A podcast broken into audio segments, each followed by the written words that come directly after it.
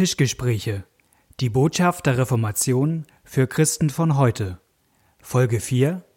Was ist Gottes Plan für mein Leben?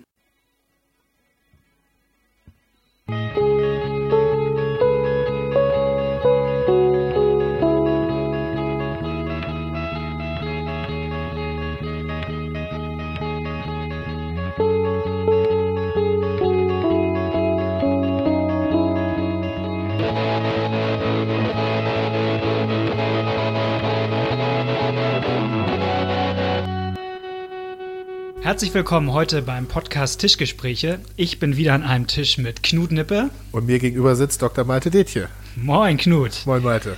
Wir sind wieder heute mit einer Frage unterwegs und diesmal willst du sie uns eröffnen. Ja, die Frage, eine prominente Frage in christlichen Kreisen.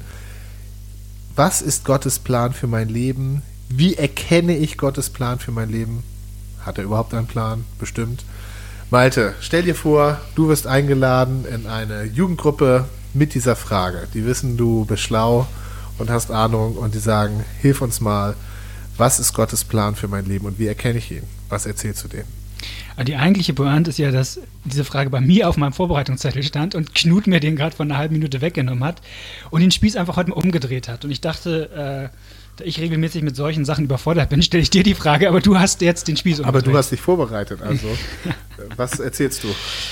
Ähm, ich würde erstmal ernst nehmen, dass, dass diese Frage da ist. Ja. In, in, in, vielen, äh, gerade bei Jugendlichen. Also man hat das ganze Leben vor sich, unendliche Möglichkeiten. Welchen Beruf äh, soll ich einschlagen? Welche Laufbahn? Und man hört häufig in christlichen Kreisen, in Predigten, man liest es in, in Büchern, dass Gott einen perfekten Plan für unser Leben hat. Oder einen Plan auf jeden Fall für unser Leben hat. Und es ist ein wichtiger Teil vom Christsein darin besteht, diesen Plan kennenzulernen, zu erfahren und dann danach zu leben.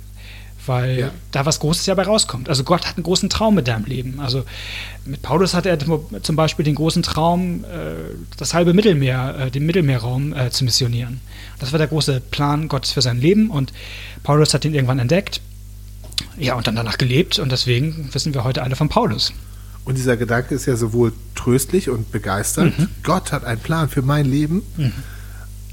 Aber eben auch ein frustrierender Aspekt. Ja, wie kriege ich ihn denn jetzt raus? Und was passiert, wenn ich den nicht rauskriege oder ihn falsch verstehe? Ja. Und dann fahre ich dann mein ganzes Leben an die Wand. Genau, das ist, also ich würde erstmal die Frage ernst nehmen. Das wäre mhm. das Erste. Und dann würde ich äh, ein bisschen hinter die Frage gucken. Okay. Und das ist genau das, was wir gerade machen. Also ich muss schon, also Christ sein heißt auch nach diesem Plan zu leben, sonst geht schief. Und dann gibt es ja eine ganz fiese Dynamik. Also offensichtlich hat Gott ja diesen perfekten Plan für mein Leben. Aber er ist ja so fies, er sagt mir den nicht einfach. Ja. Also wenn so viel, ich würde ja erwarten von Gott eigentlich, wenn so viel an diesem, an diesem geheimnisvollen Plan für mein Leben hängt, dass er mir den sagen würde. Ja, das wäre nett von ihm. Wäre nett von ihm. Aber vielleicht möchte er dich erst testen, ob du bereit bist für ah, diesen Plan. Okay, das heißt, es ist meine Schuld wieder, dass ich den Plan Gottes. Das ist Gott, Gottes Schuld kann es eigentlich nicht sein. Nee, das heißt, also wir, wir, wir spielen gerade hier ein bisschen damit, aber was passiert ist häufig, dass der Druck immer wieder zurück auf den Christen. Was, du kennst Gottes Plan nicht, du fragst nicht richtig oder Gott will dich testen, ob du jetzt auch, hm. Also irgendwie wird der Druck immer wieder zurück auf den Christen, der so fragt, was, was hat Gott eigentlich ähm, mit mir vor? Soll ich jetzt die Person heiraten? Soll ich mit der zusammen? Ist das Gottes Plan? Ja, noch besser ist, äh, ich kenne Fälle, wo ähm, Leute äh, verheiratet waren dann sich in jemand anders verliebt haben und äh, sich haben scheiden lassen und die andere Person geheiratet haben, mit der Begründung, sie hätten beim ersten Mal nicht genau genug hingehört. Dass er mhm. eigentlich nicht das ist jetzt die Sünde, ähm, die Ehe mhm. zu, aufzulösen, sondern die Sünde war beim ersten Mal die falsche Person zu heiraten. Und da waren, und da, jetzt haben sie es korrigiert und jetzt sind sie im Plan Gottes. Ja. Und dann wird auch was, was eigentlich ähm, in der Bibel äh, als negativ bewertet wird, wird dann sozusagen positiv umgedreht. Oh, also man kann damit viel machen. Total. Genau, und der Plan äh, oder der, die Strategie, die oft gegeben wird, ist zu sagen, hör in dein Herz hinein, guck, was Gott da für Träume sieht und dann versuch die ähm, ja, zu leben. Also wir hatten, glaube ich, in einer anderen Folge schon mal Elite History Maker. Ja. Ähm, also Gott hat, will Geschichte schreiben mit mir. Ja. Was ich total spannend finde, wenn ich daran denke, dass Gott einen tollen Plan mit meinem Leben hat, dann ist das in meinem Kopf immer was was, was sich für mich auch toll anhört. Also bestimmt will Gott mit mir Geschichte schreiben. Also bestimmt will Gott, dass ich Pastor von einer riesigen Kirche werde und, und tausende Menschen zum Glauben Oder dass du einen Podcast machst. Ja, der also der die- ganz, der die zweite Reformation einleitet. Die zweite Reformation. Nichts Geringeres ist unser Anspruch. Ja, Aber ich würde ja, also mein alter Adam, oder du nennst sie immer die liebevoll meine alte, alte Eva, weil die immer so ein bisschen zickig ist, bei mir jedenfalls, ja. die würden sich ja nicht, traum, äh, äh, nicht träumen, dass Gottes Plan für mein Leben vielleicht einfach sein könnte, Wäsche zu waschen, äh, nett zu meiner Frau zu sein, Genau. ganz, ganz von 8 bis 16 Uhr einen vernünftigen Job zu machen. Genau, das könnte ich alles ohne Gott auch. Das könnte ich auch als ohne Gott. Also Ja. Gott brauche ich schon für die besonderen. Genau. Für die solche Paulus-Geschichten halt. Genau. Dafür für Geschichte schreiben. Ja. Was, also- und ich würde im Grunde die meisten, also jetzt, äh, um mal zu sagen, was würde ich eigentlich an so einem, mit Jugendlichen besprechen an so einem Ja. Tag? Wäre zu sagen, ähm, vielleicht ist Gottes Plan für dein Leben was, in gewisser Hinsicht was ganz Einfaches. Oder, ähm, und auf was, und das ist schon schwer genug. Und die meisten Sachen, also, oder ich sag mal so, eine Sache, die mich total, die mir letztens mal aufgefallen ist, wie viele von den Christen, der ersten Christen halt kennt man? Nicht sehr viele. Ne, ich kenne Petrus, Paulus, man kennt ein paar andere. Mhm. Und trotzdem werden die ja nicht alle am Plan Gottes für ihr Leben vorbeigelebt haben. Also gibt es ganz viele wahrscheinlich un, unbekannte Christen am Anfang schon, von denen ich gar nichts weiß. Und das ist auch okay. Also, Was, was Verborgenes hat es auch, was, was Unscheinbares. ja, also ich, ich, ich kann das verstehen, das Bedürfnis, und das finde ich auch grundsätzlich gut, das Bedürfnis, dass durch Gottes Wirken und Lenken in meinem Leben ich ein Leben führe, was eine Bedeutung hat und einen Unterschied macht. Ja, Geschichte schreiben ist jetzt vielleicht ein bisschen äh, groß, aber ich habe diese Lieder auch, gerne mitgesungen. Ähm, und das halte ich grundsätzlich gut. Ich glaube, es ist sinnvoll mit der Zeit und nicht nur der Zeit, sondern all dem, was Gott mir in meinem Leben geschenkt hat, dass ich sage, ich möchte das einsetzen für etwas, was sinnvoll ist. Ähm, das wird auch in der, also ist auch bei Nichtchristen so, da habe ich mal ein Buch gelesen, dass man, das nennt man irgendwie generatives, äh, den generativen Aspekt, dass man sagt, ich möchte etwas machen, was auch für die Nachwelt gut ist. Und das halte ich für sehr gesund. Ist es auch. Das halte ich für sehr, also das halte ich, das ist ein Bedürfnis des Menschen, Yep. nicht nur für sich zu leben, sondern auch was für andere ähm, mit möglichst bleibendem Wert oder positiv bleibender Bedeutung. Und dass man da sagt, das erwarte ich von Gott und ich erwarte, dass Gott mich für sowas auch benutzt, finde ich gut. Das Problem ist, glaube ich, schon an dem Punkt, wo das diesen narzisstischen Zug kriegt und sagt, das muss eigentlich auch was sein, ähm, wo ich berühmt für werde, wo ich bekannt für werde. Was ich Oder auch christlich angesehen berühmt für. Ja, auch, genau. auch das es muss ja nicht nur heißen, dass ich irgendwie mich jeder kennt. Es gibt ja auch in christlichen Kreisen im Grunde Sachen dafür, kriegt man schon so ein aufmerksames Genau. äh, Nicken so dann, ne? So, und, und ich glaube, dass ganz, ganz, also die, die Person, die du eben beschr- beschrieben hast, äh, was weiß ich, die, Mu- die Mutter, die ähm, Tag für Tag aufsteht, ihr Kind wickelt, füttert, wenn es größer wird, äh, den Dreck wegräumt, putzt und so weiter und so weiter, die hat man nach zwei Generationen vergessen, aber in Gottes Reich ist die ganz groß. Also ich glaube, dass es viele Dinge, denn sie hat etwas für das Kind getan und ich ich glaube, dass so, ich würde sagen, Gottes Plan für mein Leben grundsätzlich ist, zu erkennen, dass er mich liebt, diese Liebe zu empfangen und weiterzugeben. Und das kann in einem Umfeld sein, wo nie wieder ein Hahn danach kräht. Und ehrlich gesagt ist das noch größer. Ähm, Jesus sagt mal, redet mal von den Leuten, die ihren Lohn schon gehabt haben und die dann im Himmel nicht mehr so, also die nicht nochmal nachträglich dafür beklatscht werden, während die anderen, die ganz viel im Verborgenen gehabt, gearbeitet haben, im Himmel dafür gewertschätzt werden. Ähm, das ist, glaube ich, ich glaube, die Grundkonstante Gottesplan für mein Leben hat erstmal was zu tun, wie, wie die Beziehung zwischen Gott, mir und meinen Mitmenschen aussieht. Und nicht Berufswahl und äh, der einzelne Name des Ehepartners oder kein Ehepartner.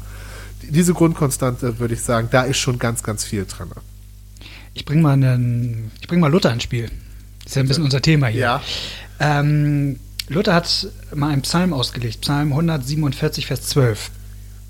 Da Hilf mir steht, mal, das weiß ich gerade nicht aus dem oh, Kopf. das äh, kommt jetzt nicht gut an hier. Ja, du bist der Vorbereitete. Da steht, preise Jerusalem den Herrn, lobe Zion deinen Gott, denn er macht fest die Riegel deiner Tore und segne deine Kinder in deiner Mitte. Die eigentliche Pointe ist, er macht fest die Riegel deiner Tore. Also dass im Grunde Jerusalem diese, diese festen Mauer hat. Und, und dann ist, ist eigentlich die Frage bei Luther, und auch Tim Keller nimmt das auf in, in seinem Buch über ähm, Berufung. Berufung. Ähm, also ist Gott da so aktiv dabei, sozusagen die Mauern da alle fertig zu bauen und, und die Tore zu mhm. festzumachen? Nee, das werden ganz normale Menschen machen, die, die, die Schmiede sind und, und, und, und Maurer und, und, und bauen. Und trotzdem sagt der Psalm hier, Gott tut das. Mhm.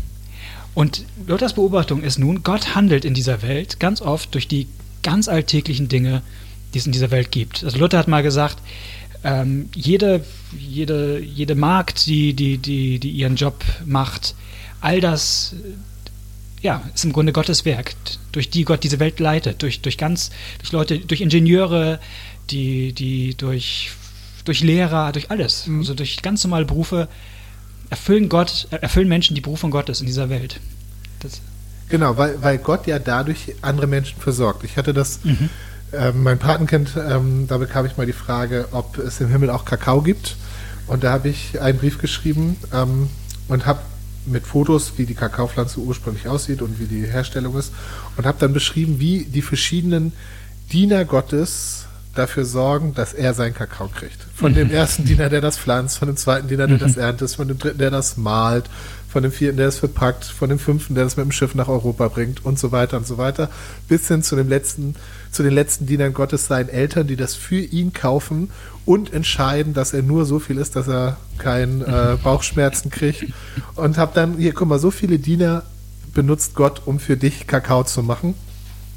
Über die Himmelsfrage habe ich auch noch, das habe ich auch noch beantwortet geschrieben, ja, im, natürlich gibt es das im Himmel, allerdings haben die dann Spezialkakao, von dem kriegt man keine Bauchschmerzen.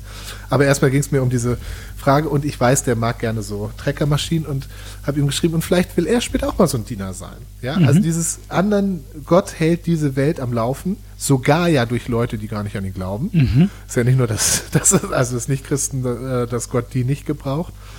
Aber anderen Menschen, anderen Menschen zu dienen, mit den einfachsten Sachen, auch Bäcker ja, das ja. ist, man kann Gott dienen, indem man Bäcker ist, weil man dann seine Kinder mit Brot versorgt. Ja. Das ist ein super Job. Also, das muss nichts ähm, herausragendes oder spektakuläres sein. Gott braucht jeden. Und man muss dafür auch nicht Pastor werden oder einen kirchlichen ja. Beruf ergreifen. Das war ja auch eine der Pointen von Luther, dass er sagte, äh, Geistliche sind nicht nur in der Regel die, oder sind nicht nur die, die für die Kirche arbeiten, sind nicht nur die Pastoren und die Mönche und die Nonnen und, und die Päpste, sondern im Grunde, das ist jeder. Ja.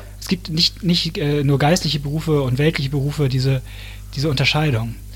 Ich fand, das fand ich mal super bei äh, Tim Keller, ähm, reformierter Pastor aus New York, der mal gesagt hat, auch in einer Predigt über Berufung, äh, wir Pastoren gehören zu den wenigen, die im Himmel umlernen müssen.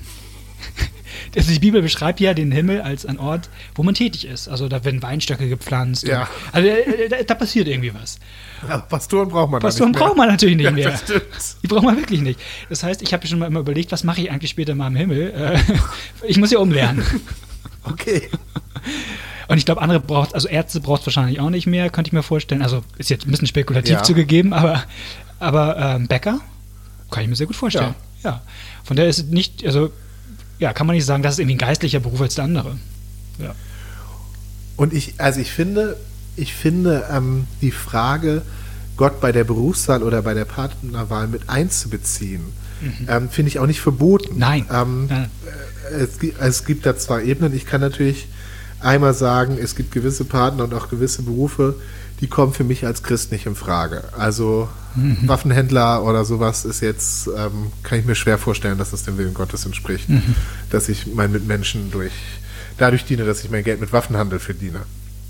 Ähm, aber unabhängig davon, auch bei dem anderen, wir sind ja, oder. Aber kann Christ Soldat sein? Ich meine, Luther hat die Frage sehr ernsthaft, sagen, ja. sehr ernsthaft also, diskutiert ne? ja. und, und, sagt, auch da, also in bestimmten Grenzen, und auch das muss man immer abwägen, also es ist sozusagen da geht es jetzt um einen gerechten Krieg und das ist natürlich ein großes, ja. äh, großes Fass, das man da aufmacht, aber äh, selbst in solchen Berufen kann man grundsätzlich Gott dienen.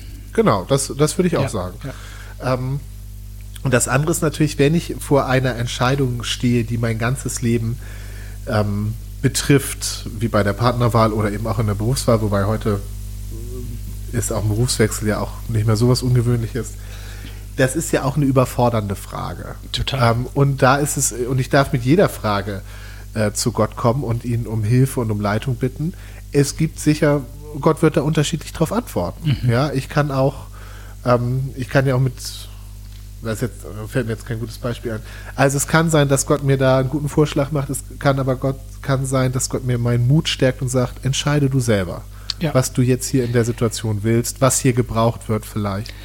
Also ich, die Vorstellung, dass Gott nur ein Partner, nur ein Beruf oder sowas Mhm. ähm, für einen vorgesehen hat und wenn man an der Stelle dann das Ziel verfehlt, dann Ups, ist ab da dann ist der- ganze Plan kaputt. Ganze Plan Du kaputt. heiratest die falsche Frau, die dann jemand anders fehlt und alles fällt wie die Dominosteine durcheinander. Das glaube ich nicht.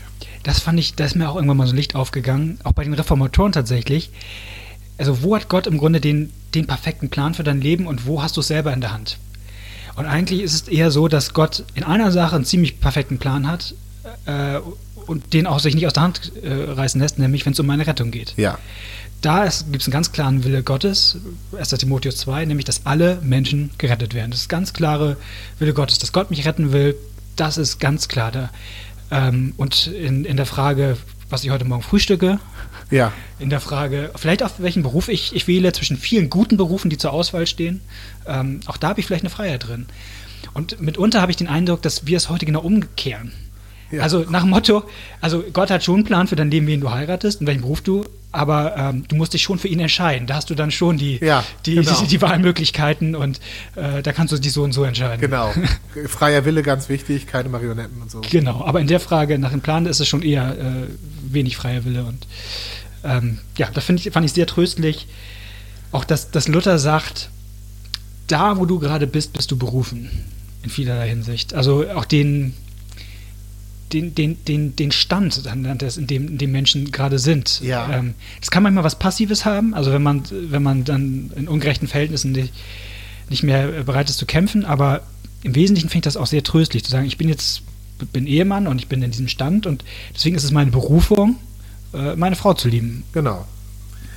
Es, was ich der, also das würde ich auch sagen. Es gibt an der Frage natürlich nochmal den Punkt, was ist bei einem Standeswechsel? Mhm. Also als Single bin ich als Single berufen, aber Yep. dann lerne ich jemanden kennen. Und das, das gibt es ja auch. Das ist äh, im Neuen Testament wäre das zum Beispiel auch die Frage mit den Sklaven. Die Sklaven sollen als Sklaven Christen sein und als Mhm. christliche Sklaven auch ihren Herren dienen und ein Vorbild sein ähm, und ihnen was von der Liebe Jesu weiterzeigen. Und dann gibt es aber die Frage, aber wenn sie die Möglichkeit hätten, da rauszukommen, dann dürfen sie das auch gerne machen. Also das ist ja an der Stelle nicht, nicht festgelegt. Und es kann ja, Ja. auch in einem Beruf oder so sein, dass ich merke, ich bin hier am falschen Punkt. Ähm, oder es kann auch sein, das hat sich, das, es hat sich was geändert. Ich war jetzt zehn Jahre Pastor und das war gut, aber jetzt merke ich, ich soll was anderes machen. Ist ja auch möglich. Das hi- hieß ja nicht, dass ich die letzten zehn Jahre falsch lag.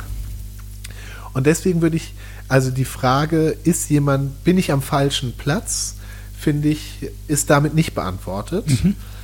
Was, was für mich beantwortet ist, ist, dass egal wo ich bin, Gott an der Stelle an mir wirkt. Ja. Auch wenn es sein kann, dass er ähm, mich ermutigt, nochmal woanders vorhin zu gehen. Ich könnte da noch. Ich also hau es gibt, raus. da ein, es gibt da eine Stelle, die ich, die ich so liebe, weil die mir in einer Zeit der Unsicherheit sehr geholfen hat. Und das ist die Geschichte von Mose. Und ähm, was Gott mit Mose vorhatte. Und Mose war ja erzogen als Sohn des Pharao, ja, also beziehungsweise die Tochter des Pharao hat ihn adoptiert. Mose hatte die beste Ausbildung, die es damals gab, zu der damaligen Zeit. Am Hofe des Pharaos, der hat gelernt, wie man Heere lenkt und Schlachten schlägt und was weiß ich. Ich glaube, es gibt auch so einen Zeichentrickfilm, Der Prinz von Ägypten, da wird es auch noch so ein Ja. bisschen verdeutlicht.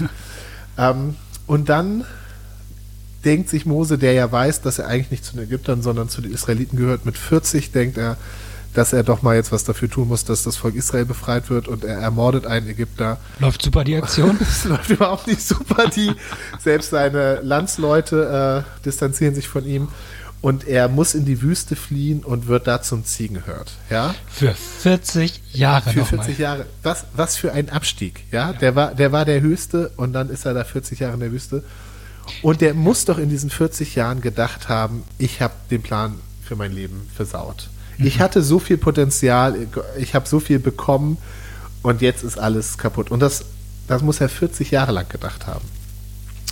Und dann beruft Gott ihn, um das Volk Israel aus Ägypten rauszuführen. Mhm. Und da ist doch die Frage, waren diese 40 Jahre jetzt umsonst? Und ich glaube, sie waren nicht umsonst. Denn das Volk Israel, das funktionierte halt nicht wie so eine gute ägyptische gedrillte Armee mhm. rechtsum, sondern die, wenn wir uns das angucken, die funktionieren ja eher wie so eine Herde, wilde Herde, Schafe oder Ziegen. Ja, jeder macht, was er will. Das heißt, er hat in dieser Zeit, die für ihn subjektiv verlorene Zeit war, Sachen gelernt, die er später brauchte. Ähm, und selbst wenn, selbst wenn man nicht merkt, dass man am richtigen Ort ist, und ich glaube, es gibt den falschen Ort, aber ich glaube, es gibt keinen Ort, wo Gott nicht an einem wirkt und etwas tut und einen vorbereitet. Ähm, und das war für mich total motivierend. Ich frage mal ein bisschen fies zurück. Das heißt, wenn ich gerade jetzt an einem Ort bin, wo ich denke, gerade läuft alles schief, dann kann ich mir sagen, es ist wie bei Mose. Ich bin gerade in diesen 40 Jahren, wo ich irgendwie so ein so ein, so ein, so ein Hirte bin, der da irgendwie den Plan Gottes verwirkt hat. Aber ich muss nur durchhalten. Es wird der Moment kommen, wo äh, Gott mir am Dornbusch erscheint und dann werde ich endlich groß rauskommen. Nein, also, nee, da, nee, das ist an zwei Stellen ähm, falsch. Also einmal das mit dem groß rauskommen. Ich glaube, dass Gott wunderbare Dinge ähm, und Wunder durch Menschen tut, die nie groß rauskommen. Okay. Ja, mhm. also ähm, wir wissen von der Großmutter und der Mutter von Timotheus nichts, außer dass sie einen guten Einfluss auf ihn hatten. Okay. Ja, das ist. Aber ist es wenigstens Gottes Plan für mein Leben, dass ich reich werde?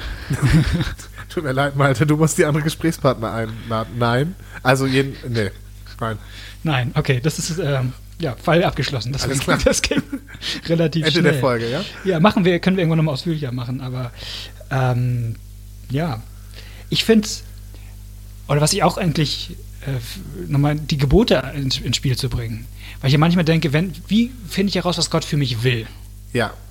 Und dann erwarte ich auch, dass ich irgendwie so, eine, so ein Gefühl in meinem, also dass irgendwie Gott zu meiner Seele spricht und das ist auch so ein komischer Prozess, also ich weiß gar nicht, wie das geht. Also dass Gott dann irgendwie, und dann zeigt sich irgendwie in mir so innere Klarheit, was Gott für mich will.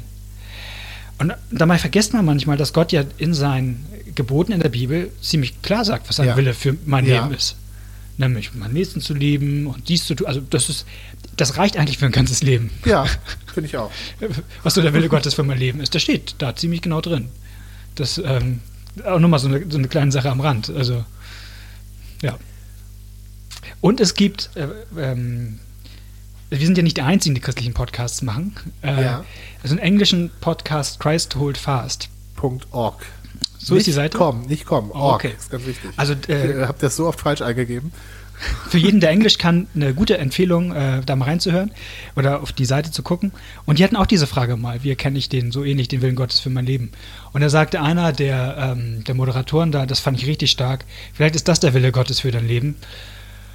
Sei ein guter Ehemann, mach deine Arbeit halbwegs vernünftig, geh regelmäßig in den Gottesdienst, äh, sei ein Zeuge vom Evangelium und dann stirb und werde vergessen. Ja. Und sei dir gewiss, du wirst einen äh, großen Lohn im Himmel haben. Also das war so eine, wo ich dachte, das klingt aber ganz schön alltäglich. Ja, und, und wir wollen natürlich gern die, die Herausforderung und das Besondere. Und ähm, ja. wir, wir haben uns vorhin über, über diese eine Predigt unterhalten. Ähm, wo ich äh, zu dem Thema bei Jugend. Ich bin, ich bin mal eingeladen worden zu Jugendlichen, okay. ähm, zu, zu, auf einen Jugendgottesdienst, wo ich keinen kannte. Ist ja immer was Besonderes auch. Mhm. Und wo ich auch über dieses Thema gesprochen habe und wo ich gesagt habe, es kann sein, dass Gott einen, einen kleinen Plan für dein Leben hat. Vielleicht wirst du ein Pastor oder ein berühmter Pastor oder du wirst ein ähm, berühmter christlicher Musiker und ähm, sowas ist möglich. Das sind aber kleine Sachen. Mhm. Oder es kann sein, dass Gott einen ganz großen Plan für dein Leben hat. Ähm, und zwar, dass du ein guter christlicher Freund wirst, auch für Nichtchristen. Dass Leute wissen, sie können sich auf dich verlassen. Du bist für sie da, du tratsch Geheimnisse nicht rum. Oder du wirst ein, eine gute christliche Mutter. Und ähm, also ehrlich gesagt, ich kenne ja mehr berühmte Pastoren. Gut, ich bin jetzt auch Theologe, ich lese viel, aber da, ich weiß, wie viel es davon gibt und ich weiß, wie das mit dem anderen aussieht. Ja, also ich weiß, das ist selten. Das ist was Besonderes, aber das ist wirklich was Großes. Mhm. Aber Gott ist möglich. Es ist Gott möglich, sowas zu tun. Und es war interessant, wie die Jugendlichen darauf reagiert haben, ja, also was die für große okay. Augen gekriegt haben und wie die, wie die, also da war auch so eine Entlastung, ja. ja. Vielleicht ist das Alltägliche.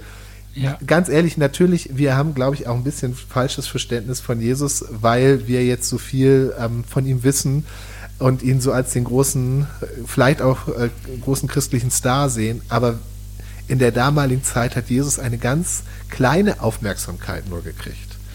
Der hat. Das ist das eine. Und was, was hat er die ersten 30 Jahre seines ja, Lebens gemacht? Genau. War irgendwie ein Sohn, ja. hat, war ein Zimmermann, hat. Hat Leuten ihre Häuser gebaut. Hat Leuten ihre Häuser gebaut. Ja. Das war seine Berufung. Ja. Und wenn das für den Sohn Gottes nicht zu schade ist, dann finde ich, soll es für mich auch nicht zu schade sein, einen ganz normalen Beruf auszuüben. Ja. Und, ähm, und du hast gesagt, es wird häufig geguckt, wenn man guckt, was ist der, der Plan Gottes für dein Leben, wo, wofür brennt dein Herz? Ja? Mhm. Ich finde das ja auch nicht falsch zu gucken, wo hast du Interessen und so weiter. Die, die mhm. Wahrscheinlichkeit, dass Gott was mit dir macht, wo er dir schon Interesse für gegeben hat, ist auch nicht ganz klein. Ja? Das ist keine doofe Frage. Aber es ist auch keine ausschließliche Frage. Wenn man Paulus gefragt hätte, äh, noch vor der Straße von Damaskus, Paulus, wofür brennt dein Herz? Dann wäre seine Antwort nicht gewesen, äh, hier im Mittelmeerraum rumzureisen und von Jesus Christus zu erzählen. Ja? Also Gott weckt ja auch manchmal Leidenschaften erst. Oder Gott schenkt es auch, dass man sich für Sachen einsetzt, für die man, auf die man überhaupt keinen Bock hat, aber man merkt, hier braucht mich jemand. Ja, beziehungsweise ist ja eher anders, wenn man Paulus gefragt hat auf der Straße nach Damaskus, wo, wofür brennt dein Herz? Hätte er gesagt, die Typen da ins Gefängnis zu stecken. Ja. Also manchmal brennt unser Herz ja auch für Sachen, äh, die es nicht so gut ist, dass sie dafür brennt. Genau. Also auch, ähm, genau. Aber ich, ich würde auch Mut machen bei dieser Frage, sich einfach nüchtern zu fragen, woran habe ich Interesse, was kann ich gut, was brauchen andere Menschen. Und dann, ja. Und ich habe das mal, ich stand mal vor einer Entscheidung zwischen, zwischen zwei Optionen beruflich in meinem Leben und war überfordert damit und habe mhm. ähm, habe Gott gefragt und nicht, nicht, aus diesem, nicht aus dieser Angst heraus, hey, ich könnte jetzt hier die falsche Abfahrt oder, oder die Abfahrt verpassen und dann fährt das, fährt das Auto gegen die Wand oder so. Aber das war eine wichtige Entscheidung für mich und ich habe dann Gott gefragt und habe dann auch, irgendwann habe ich gesagt, so, pass auf Gott, ich, zurzeit bin ich dafür, dass ich werde jetzt das machen und wenn, wenn, wenn das nicht deinem Willen entspricht, dann musst du mich stoppen. Hm. Ja, also einfach mal auch sich entscheiden und losgehen und sagen, Gott, das war nicht um Verantwortung abzuschieben. Ich habe so viel Verantwortung übernommen, wie ich konnte. Mhm. Aber habe gesagt, Gott, du kannst auch reden und du kannst mich stoppen. Er hat dann ganz witzig reagiert, aber das sage ich jetzt nicht, weil ich glaube, dass er da unterschiedlich reagiert. Aber ich glaube, es ist, wenn man damit überfordert ist, kann man ihn mit einbeziehen. Aber das ist was anderes, als die Angst zu haben, es gibt nur eine richtige Option und wenn ich da daneben hau, dann, dann war alles Quatsch. Und im Endeffekt ist Gott auch stärker. Ja. Und im Endeffekt braucht Gott uns in gewisser Hinsicht auch nicht. Also Gott braucht es nicht, dass ich immer die perfekte Entscheidung treffe. Und das, das bindet uns nicht von Verantwortung, aber es kann uns ein bisschen entspannter machen, diesen Fragen entgegenzutreten, weil wir wissen, am Ende, selbst wenn wir uns zehnmal falsch entscheiden, das finde ich ja so genial an der Josef-Geschichte. Äh, also Josef kommt ja am Ende richtig groß raus. Der, ähm, der wird äh, Stellvertreter vom Pharao in Ägypten. Und es ist ja nicht so, dass er diese Position erlangt, weil immer alle äh, Menschen nach dem Willen Gottes gefragt haben und äh, sich dann dementsprechend verhalten haben. Und nur deshalb konnte Josef, nein, überhaupt nicht. Und nicht mal, wenn ich unterbrechen darf, nicht mal, weil er eine Vision hatte. Nee. Ich werde hier Stellvertreter nee. des Pharaos also und ich halte, halte, all die Jahre Obwohl, durch. er hatte solche ähnliche Visionen. Äh, das, das, war aber nichts, was in ihm selber war. Nee, nee. Ähm, aber er, er, das war nicht sein Ziel in dem mhm. Moment, sondern er ist an dieses Ziel gekommen, weil da, wo er war, hat er den Menschen gedient, hat versucht, sich loyal zu verhalten und so weiter. Also das ist, finde ich, auch noch, Entschuldigung, ich habe Nee, das, das war eigentlich die Pointe. Ja. Also der, der, der, Schluss, der Schlusssatz ist, ja. ähm, wo, wo, wo durch Josef und das, was mit ihm passiert ist, dazu, was dazu führt, dass er in eine Position kommt, wo ganz Ägypten vor der Hungersnot gerettet wird und sogar seine alte Familie, hm. die ihm ja übel mitgespielt hatten. Und er sagt, ihr gedachtet es böse zu machen, mhm. aber Gott gedacht es gut zu machen und zu tun, was jetzt am Tag ist, nämlich am Leben zu erhalten, ein großes Volk. Es war nicht sein Plan, es war kein, nicht der Plan des Pharaos, aber Gott hatte einen Plan und hat, Gott kann auch unser Scheitern nutzen. Bei, bei Mose, Mose scheitert zum Schluss ja auch. Mhm. Ja, also selbst Mose, der nun so lange, zweimal 40, 80 Jahre ausgebildet wurde, scheitert zum Schluss und trotzdem hat Gott ihn benutzt, um das Volk Israel zu. Also. Amen. Amen. Das ist der Schlusspunkt für unsere heutige Folge. Es hat mal wieder äh, Freude gemacht mit dir. Ja, Malte, mir auch.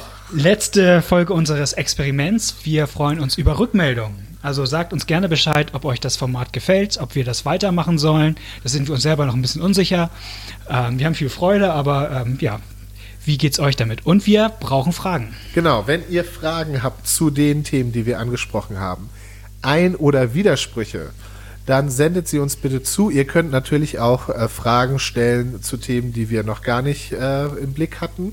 Wo ihr mal unsere äh, halbklugen Kommentare zu hören wollt. Genau, es gibt Themen, wo Malte und ich uns gar nicht einer Meinung sind. Also mhm. wenn ihr so eine Frage erwischt, dann streiten wir uns hier. Das wird vielleicht auch spannend. Dann müsst ihr aber ein bisschen äh, raten, was das ist. Das verraten wir hier nicht.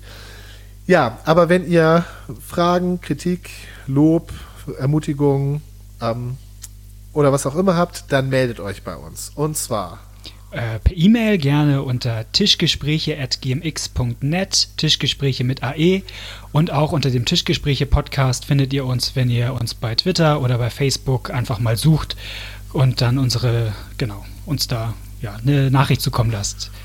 Danke. Ja, Malte, vielen Dank. Dir auch, und den Hörern alles Gute, Gottes Segen. Tschüss. Tschüss.